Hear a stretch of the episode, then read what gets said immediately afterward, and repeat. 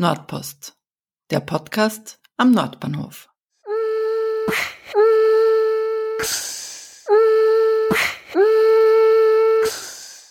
Willkommen zur 31. Episode von Nordpost. Mein Name ist Sonja Harter und in diesem Podcast stelle ich seit zweieinhalb Jahren Menschen und Initiativen im Wiener Nordbahnviertel vor. In Kooperation mit der Hauswirtschaft möchte ich euch heute die Sozialarbeiterin und Sexualpädagogin Tamara Fellwinger vorstellen, die ab Herbst 2023 eine Praxis in der Hauswirtschaft eröffnen wird. Die Hauswirtschaft, über die ihr in Folge 4 mehr erfahren könnt, ist ein gemeinschaftlich entwickeltes Haus an der Ecke Bruno-Marek-Allee und Taborstraße, das Arbeiten und Wohnen unter einem Dach vereint. Dort findet ihr in Zukunft unter anderem einen großzügigen Veranstaltungsraum, Plätze für Coworking, zahlreiche Angebote aus dem Gesundheitsbereich von Shiatsu und Yoga über Physiotherapie bis hin zur Psychotherapie. Auch einen zweisprachigen Kindergarten wird es geben. Alle Infos findest du unter www.diehauswirtschaft.at. Tamara Felbinger gibt im Podcast Einblicke in ihre Arbeit als Sexualpädagogin, erklärt den Begriff Mental Load und wie man konkret an der Entlastung von Müttern arbeiten kann. Sie erzählt auch, wie sie Frauengesundheit mit ihrem Verein Femina ganzheitlich angehen möchte. Wer mehr über den Verein wissen will, findet alle Angebote unter www.femina mit vogelv.at. Bevor es losgeht, möchte ich mich noch herzlich bei den Unterstützerinnen und Unterstützern des Podcasts bedanken. Ihr helft mir dabei, die anfallenden Kosten für diesen Kretzel-Podcast zu stemmen. Wenn auch du mich mit einem kleinen Betrag unterstützen möchtest, findest du alle Infos unter www.nordpost.at. Jetzt aber zum heutigen Interview. Mein Name ist Tamara Felbinger. Ich bin in meinem Grundberuf Sozialarbeiterin, habe lange in der Fremdunterbringung für Mädchen gearbeitet und in der Zeit in der Arbeit mit Kindern und Jugendlichen hat mich die Ausbildung zur Sexualpädagogin angesprochen. Diese Ausbildung habe ich dann gemacht. Die Sexualpädagogik ist sozusagen die Lehre der Sexualität und die Bildung der Sexualität. Das Thema hat mich dann gepackt. Warum? Weil es so unfassbar sichtbar war, wie viel man durch Wissen an Leidensdruck verringern kann also gerade in meiner Tätigkeit mit den Mädchen. Und habe daraufhin noch eine sexualberaterische Ausbildung gemacht, das äh, nennt sich Sexokorporell und bin mehr in die Erwachsenenberatungs- und auch in die Bildungsrichtung gegangen und ähm, habe dann die Arbeit in der Fremdunterbringung beendet, ein Kind bekommen und aus der Elternkarenz heraus, wie das so viele Frauen tun, äh, mich entschlossen, in die Selbstständigkeit zu gehen, weil ich einfach wusste oder weiß nach wie vor, dass das Thema Sexualität besonders in Bezug auf Frauen und Mädchen, was nach wie vor so stark tabuisiert ist, mein Thema ist. Und genau, und in einem Jahr darf ich in der Hauswirtschaft äh, meine erste eigene Praxis haben, wo ich Beratungen, Kurse und Workshops anbieten werde, gezielt für Frauen rund um alle Themen des Frauseins, aber besonderes Augenmerk habe ich auf das Thema Sexualität und auf das große neue Thema Mental Load. Mit welchen Anliegen oder Problemen kommen deine Klientinnen dann zu dir? Ähm, das zeigt sich ganz unterschiedlich. Es, es kann von bis sein. Also ich bin Beraterin, das heißt, es ist von bis. Es zeigt sich nur, dass die Spezialisierung auf Sexualität natürlich wichtig ist. Das heißt, die Frauen kommen ganz oft mit Themen in der Partnerschaft, ganz oft mit Themen nach der Geburt. Mhm. Also ich habe sehr viele junge äh, Mütter in der Beratung, wo es oft dann zum Thema wird im Alltag, wann findet sich die Zeit für Partnerschaft, für Sexualität, wann findet man Zeit für sich aber auch, ich ähm, sehe immer wieder, dass Frauen sich nach einer Geburt ein bisschen verlieren, ihre, ihren eigenen Körper wirklich verlieren, weil eine Geburt ein sehr einschneidendes Thema ist, ein Kleinkind, ein Neugeborenes ein sehr einschneidendes Thema ist und der Körper der Frau ein bisschen, nein, das heißt ein bisschen, zu 100 Prozent fremdbestimmt wird und sich das wieder zurückzuarbeiten, das bin ich, das bin ich als Frau. Ich darf auch als Mama ein sexuelles Wesen sein, lustvoll und erotisch sein. Darum geht's ganz oft. Es sind aber auch oft Themen wie Lustlosigkeit oder Unsicherheiten oder eben diese große Überlastung durch diesen Familienarbeit, wo dann die Arbeit über das Mental Load Thema einsetzt. Aber das klingt jetzt so, als würdest du dich eher auf, auf jüngere Frauen spezialisieren. Kommen auch Frauen zu dir, die jetzt mit ihren Wechseljahren zum Beispiel nicht zurechtkommen? Ja, die Themen überschneiden sich lustigerweise. Es ist nicht so, dass eine Frau im Klimakterium in irgendeiner Weise anders tickt als eine junge Frau. Es sind eigentlich überschneidende Themen, die ich alle mit meiner Beratung gut abdecken kann.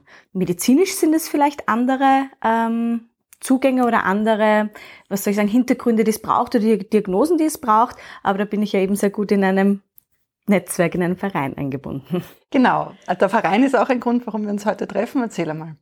Genau, ich habe Anfang des Jahres, also Anfang 2022, einen Verein gegründet, den Verein Femina, Netzwerk zur Förderung von Frauengesundheit und weiblicher Vielfalt. Wir sind ein Verein, ein Zusammenschluss von äh, derzeit 19 Frauen mit äh, feministischer Grundhaltung und solidarischen, solidarisch-weiblicher Grundhaltung, die sich aus verschiedenen, die alle aus verschiedenen Bereichen der Frauengesundheit kommen. Das heißt, wir haben Hebammen, Psychotherapeutinnen, Physiotherapeutinnen, ähm, post- und pränatale Trainerinnen, Beraterinnen, spezialisiert auf Sexualität, spezialisiert auf Mutterschaft, spezialisiert auf Weiblichkeit. Äh, wir haben Gynäkologinnen, also quer durch die Bank, eine Logopädin und eine, ganz frisch unser letzter Neuzugang ist eine Ergotherapeutin. Genau. Und der Hintergrund dieses Vereins ist, so äh, ungefähr das, was ich gerade gesagt habe. Das heißt, jeder hat seine Kernkompetenz, jeder von uns hat ihre Kernkompetenz und wir sind gut intern vernetzt. Heißt, eine Frau kommt zu mir, sagt, ich habe Schmerzen beim Geschlechtsverkehr. Ich kann mit meiner Kompetenz und mit meiner Expertise an dem arbeiten, kann aber gleichzeitig sagen, falls es noch nicht medizinisch abgeklärt ist, ist im Verein eine Gynäkologin, eine äh, Physiotherapeutin, die innervaginal arbeitet. Ich kann intern vermitteln, ich kann sie gut weiterreichen. Das ist etwas, was ich auch als Rolle als Patientin einfach kenne, wie sehr man sich das wünscht. Ärzte, Ärztinnen sagen dann, hm, das sollten Sie sich noch anschauen lassen. Und man steht als Patientin da, und wohin jetzt? Was soll ich jetzt eigentlich tun? Das heißt, das ist ein großer Punkt, der ein Vorteil ist. Das zweite ist äh, eine interne fachliche Vernetzung. Das heißt, wir alle als Professionistinnen profitieren von diesem geballten Wissen. Wir können nachfragen, Dinge, die wir nicht wissen, sofort bei einer Fachfrau uns an Expertise holen. Wir haben interne Supervisionen, das heißt, es geht auch wirklich um eine fachliche Reflexion mhm. äh, und wir haben interne Fortbildungen. Ähm, das Dritte ist, dass wir versuchen werden, ähm, diese hohe gesundheitliche Versorgung, die ja ganz oft nicht Kassa gestützt mhm. ist, wie zum Beispiel Beratungen, Psychotherapie nur sehr wenig, Physiotherapie nur sehr wenig, allen Frauen möglich zu machen. Das heißt, wir wollen Tarife anbieten für Frauen, für einkommensschwache Frauen und mhm. Familien, die individuell verhandelbar sind. Das heißt, es wird vielleicht keine Vollübernahme sein, vielleicht eine Teilübernahme von zum Beispiel einer Hebammenleistung. Das ist uns sehr, sehr wichtig und wir wollen auch Kurse und Workshops anbieten, die leistbar sind. Aber wie wollt ihr das dann finanzieren? Finanzierung läuft über einerseits über Spenden, über die wir uns sehr freuen, und andererseits natürlich über Förderungen jeglicher Art. Das ist alles sehr, sehr viel Arbeit und wir alle arbeiten derzeit noch ehrenamtlich für diesen Verein und für diese Vision. Das heißt, die Mühlen malen langsam, mir manchmal zu langsam, da muss ich mich in Geduld üben, aber das ist auf jeden Fall eine, eine, eine Zieldefinition von uns. Okay, aber das heißt, ihr profitiert schon jetzt äh, durcheinander und voneinander, indem ihr euch gegenseitig zum Beispiel Klientinnen zuweisen könnt, oder? Genau, nicht nur wir profitieren, sondern auch die Klientinnen, das ist ganz wichtig. Wir natürlich auch im Sinne der weiblichen Sichtbarkeit. Aber es ist, das ist schon ein riesiger Benefit, den es gibt. Es, es, wir sind auch schon mitten im Vereinsleben angekommen. Also wir haben interne Supervisionen, habe ich schon erwähnt. Wir haben aber auch interne, interne Fallteams. Das heißt, wir kommen zusammen, ähm, alle zwei Monate, wo wir, wo jede von uns auch Fälle mitnehmen kann und sagen kann, natürlich alles anonymisiert, das ist gar keine Frage, wir sind im Gesundheitsbereich, aber Frau XY ist bei mir mit dem und dem. Und dann haben wir da plötzlich eine Expertise von, ich sage jetzt fünf bis sieben Professionen, die alle an diesem Fall mithelfen können. Also die, ähm, die fachliche Erweiterung ist einfach enorm dadurch und der Benefit für die Patientin an sich ist auch wieder dadurch einfach enorm. Das ist also das ist jetzt schon sehr, sehr viel, finde ich eigentlich. Aber natürlich, die Finanzierung ist ein großes Thema, an dem wir ähm, noch hoffen. Was ich sagen möchte, ist, wir hatten ein Sommerfest. Mhm. Und dieses Sommerfest ist sehr, sehr gut gelaufen für das erste Mal, dass wir das gemacht haben. Bei diesem Sommerfest ging es einerseits um Sichtbarkeit, hallo, das sind wir, aber zum zweiten auch um Spenden.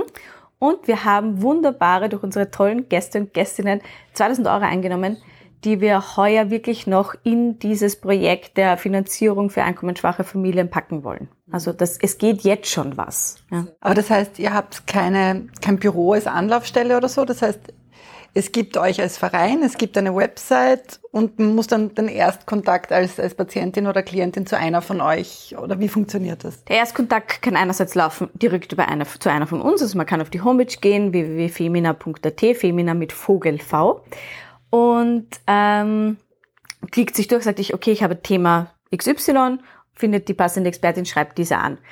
Die kann dann entweder weitervermitteln oder es zum Thema machen, auch bei uns im internen Team. Oder man, man kommt sowieso durch andere Umwege zu einer von uns. Mhm. Weil du vorher eben erwähnt hast, Femina mit V. Äh, mhm. Was genau bedeutet das und wie seid ihr auf das gekommen? Femina ist auf Latein das Wort Frau. Die lateinische Sprache haben wir uns deswegen gewählt, weil wir nach wissenschaftlichen Standards arbeiten. Alle, also das ist uns ganz wichtig, dass alle unsere Mitglieder, unsere Professionistinnen wissenschaftlich arbeiten. Wir bewegen uns nicht in der Esoterik. Das ist uns ganz wichtig zu erwähnen. Deswegen die lateinische Sprache, die Sprache der Medizin. Und das Vogelfrau aus stilistischen Gründen und aus ähm, den wunderbaren Worten Vulva und Vagina. Und ähm, jetzt ist es ja so, dass das Wort Feminismus auch unter Frauen manchmal so Aggressionen auslöst, interessanterweise. Ja. Äh, kannst du dir das erklären, wieso es Frauen gibt, die sagen, ah, ich bin keine Feministin und wir gehen Feministinnen am Wecker und so?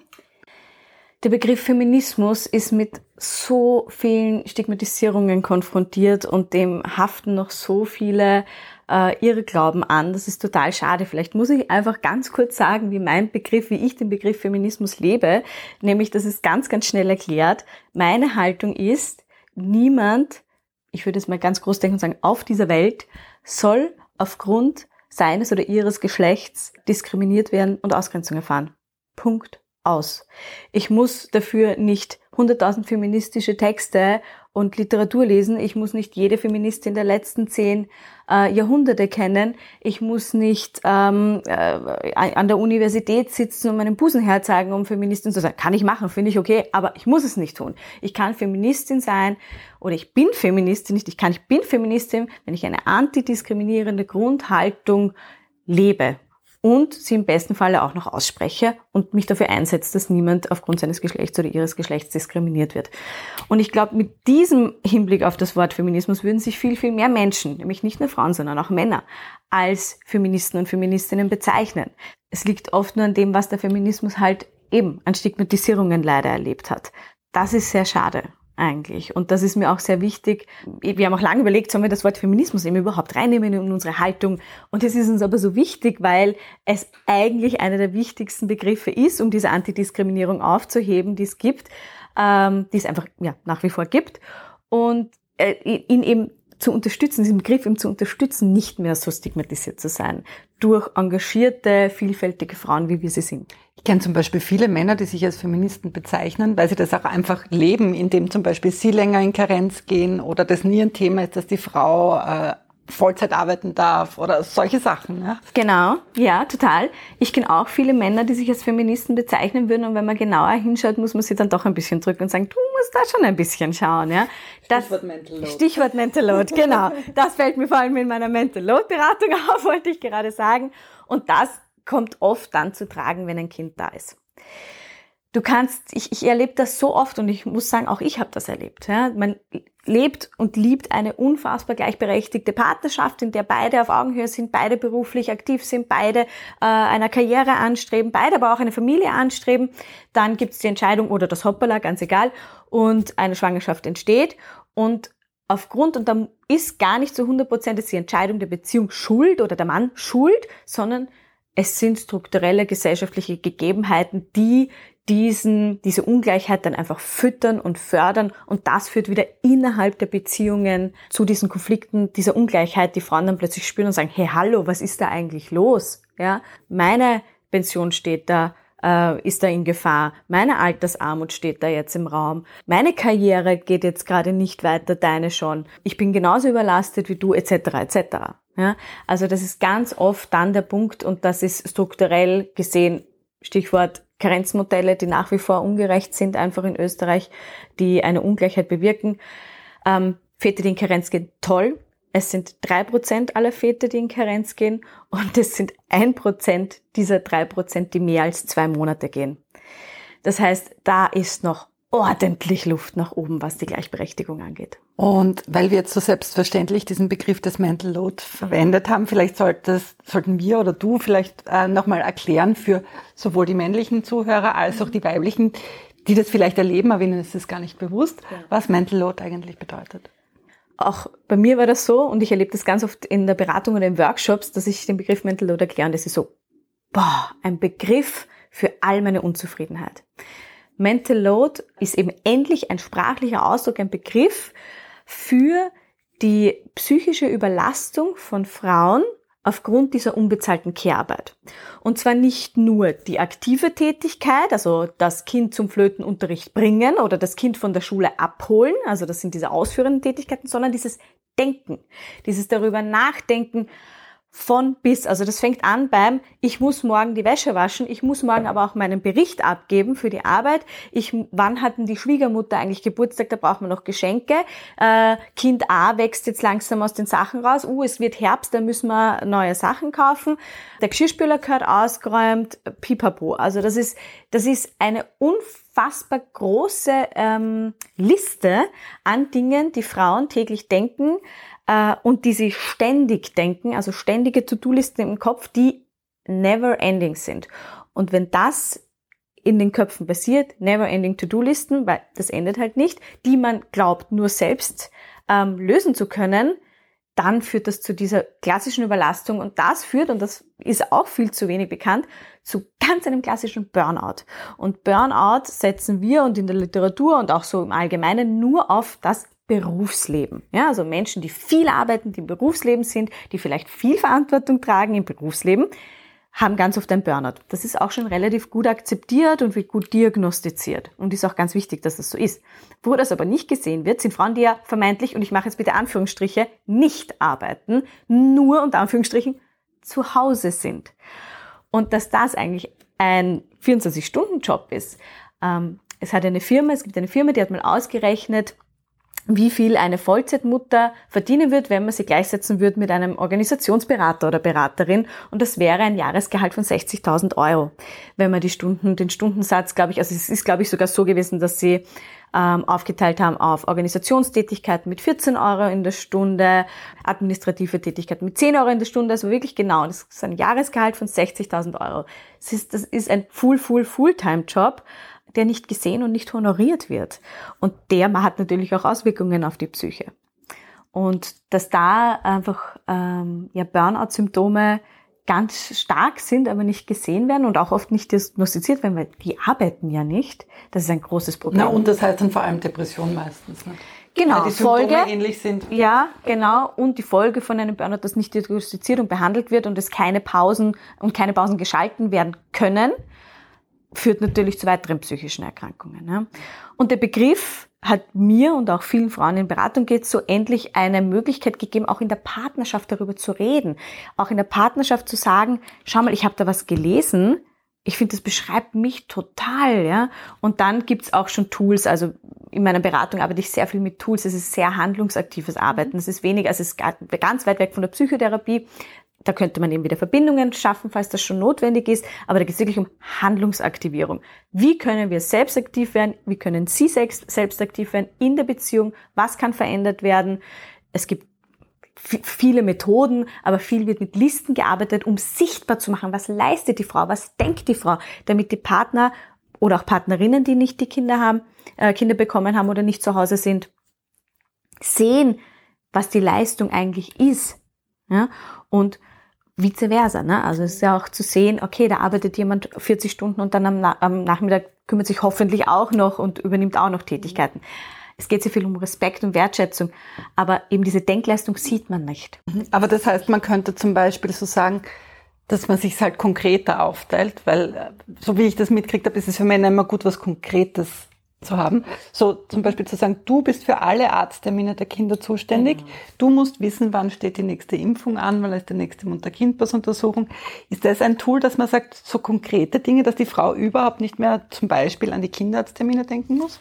Genau, ähm, in der ähm, Mental Load äh, Methodik äh, würde man das nennen Pakete. Es werden Pakete vergeben. Wichtig ist eben nicht nur, und dazu tendiert man, ausführende Tätigkeiten weiterzugeben, nicht nur zu sagen eben, hol die Kinder ab, weil das tun sie meistens ja eh, ja, oder zu sagen, wasch bitte das Geschirr in der Küche jetzt ab oder morgen musst du Wäsche waschen, sondern man gibt das Paket Wäsche waschen komplett ab. Das heißt, das beginnt nicht nur beim Wäschewaschen und dran denken, am Montag und am Donnerstag wird die Wäsche gewaschen, sondern auch, gibt's genug Waschmittel? Ist der Weichspüler da? Muss die Waschmaschine mal gesäubert werden?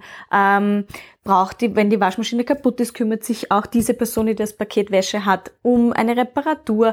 Punkt, Punkt, Punkt. Die andere Person muss es schaffen, und das ist oft der viel, viel schwierigere Weg, es auch wirklich loszulassen und nicht sich zu denken, hm, jetzt hätte ich Zeit oder wow, ich brauche unbedingt mein grünes Leiberl, ich wasche jetzt die Wäsche, sondern das auch wirklich dann komplett dem Partner abzugeben. Also dieses Pakete abgeben, das ist ein ganz großer Prozess.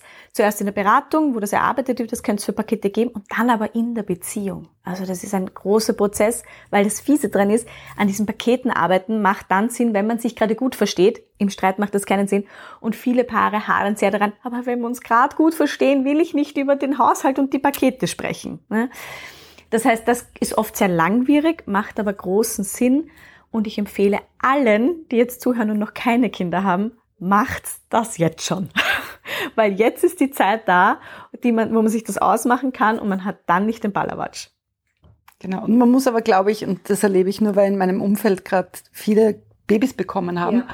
und sich vorher von mir natürlich gar nichts sagen haben lassen, weil bei uns ist das ja alles anders. Ja. Und jetzt so schauen, mhm. so, oh, aber es ist schon auch so, dass Männer teilweise darunter leiden, dass Frauen zu wenig abgeben. Ja, stimmt. Das ist auch so. Also darunter leiden, da würde ich jetzt ein bisschen, ja, äh, lächeln, da lächle ich jetzt ein bisschen, ja. Aber es stimmt, das ist ein riesiges Thema in der Beratung, dass es den Frauen, und hm, da nehme ich mich auch wieder nicht ganz aus, so wahnsinnig schwer fällt, es abzugeben, weil es oft so unverständlich ist. Und auch da, also bestes Beispiel, das habe ich so oft, ähm, wenn zum Beispiel der Partner für in den Kindergarten bringen zuständig ist in der Früh, sind es trotzdem die Mütter, die den äh, Kindergartenrucksack backen oder die sich um die Wechselkleidung im Kindergarten sorgen. Dann sage ich, aber das ist nicht das Paket. Das Paket müsste sein Kindergarten. Das heißt, wenn er das Kind hinbringt, muss auch er an den Hut denken, an die äh, Sonnencreme denken im Sommer, an das Wechselgewand, weil es wird gebritschelt, ja. Na, das tut er ja aber nicht und sie verstehen auch nicht, Wieso, wenn es draußen 30 Grad hat, kommt er nicht auf die Idee, dem Kind einen Hut aufzusetzen? Ja? Ähm, das ist dann so ein Unverständnis, das zu Grand führt und das zu einem Konflikt führt und dann macht die Frau erst wieder selbst, weil es der Frau wichtig ist, dass das Kind einen Hut aufhat. Ich sage dann immer erstens einmal, es wird nicht sofort einen Sonnenstich kriegen. Meistens gibt's im Kindergarten Ersatzhüte und ähm, ohne Männern da jetzt was aufsetzen zu wollen, aber ich kann auch vice versa das Klischee machen, es ist etwas Neues lernen. Und wenn man dieses Paket zum Beispiel in den Kindergarten bringen abgibt, dann muss der Mann es auch erst lernen, wie geht das? An was muss ich alles denken in der Früh? Ich habe das jetzt schon zwei Jahre lang gemacht. Wenn er jetzt anfängt, das zu machen, muss er es erst lernen. Das ist genauso wie wenn ich jetzt plötzlich das Paket kriegen würde, Bild aufhängen und Löcher in die Wand fahren. Ich bin ein Klischee, was das angeht. Ich kann, ich also ich sage ich sage es immer so, ich kann keine Bohrmaschine in der Hand halten. Das stimmt nicht. Ich müsste es üben. Er müsste es mir erklären, er müsste es mir vier, fünf Mal zeigen, dann könnte ich es. Und genauso ist es vice versa. Wir müssen auch ein bisschen Geduld und dann vor allem Vertrauen haben. Das ist ein sehr, sehr schöner Satz. Ja. Gibt es noch etwas, was du gerne sagen möchtest? Entweder über deine Arbeit, über ein Thema, über das wir jetzt geredet haben, oder über den Verein, so als Abschluss?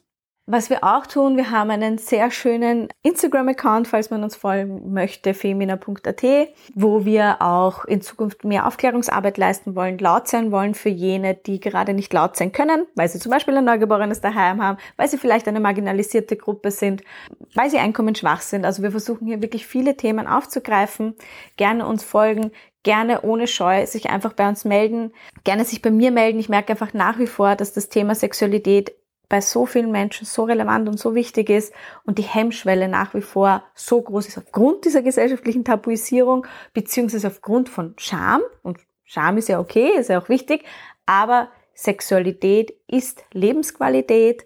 Und daher zu wissen, an wen man sich wendet, das ist ja ganz oft der Punkt, wohin gehe ich mit diesem Thema? Ja, es gibt Sexualberaterinnen, ja, und, und schreckt nix, und wir sind genau dafür da und wir nehmen uns Zeit und hören einfach mal zu. Und wenn es passt, passt. Und wenn nicht, ist also eine Beratung, ähm, die übrigens sehr ähm, körperbetont ist. Das heißt, das hat nichts mit Nacktheit oder Angreifen zu tun, sondern wir gehen von einem Körperlernen aus. Das heißt, es ist viel Gespräch, aber es sind dann auch viele Übungen im Sinne von spüren, ohne dass ich berühre und ohne dass irgendwer nackt ist, sondern einfach nur mal reinspüren. Und das hat nichts mit einer Psychotherapie zu tun, die so langwierig ist, sondern das ist oft, sind das Aha-Effekte, die in fünf, sechs Einheiten schon da sind. Ja. Und dann kann man gut eben weitervermitteln intern im Verein oder man sagt, äh, man schließt das jetzt ab und kommt dann irgendwann wieder zu, auch darauf zurück.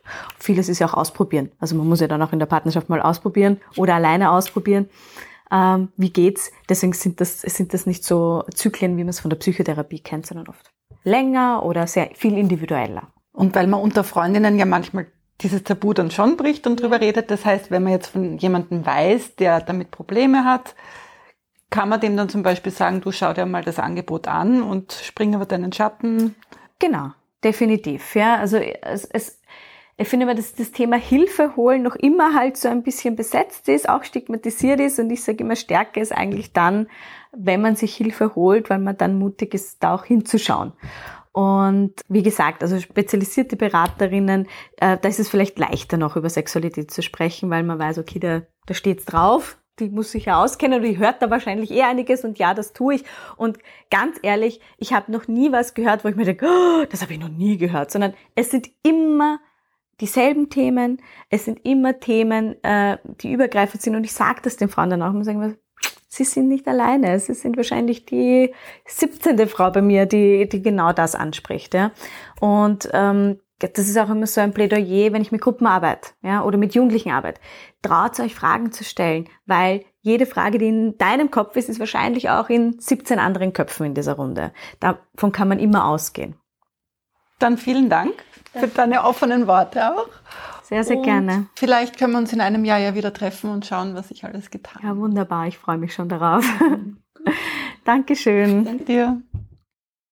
Bei dir bedanke ich mich fürs Zuhören. Alle Infos über den Verein Femina findest du unter www.femina.at, Femina mit Vogel V. Wenn du den Podcast unterstützen willst, kannst du das mit einem kleinen monatlichen Betrag tun. Das Geld fließt in die Kosten für Mikrofone, Schnittsoftware, Hosting und Schnittarbeit. Vielen Dank. Bis zum nächsten Mal.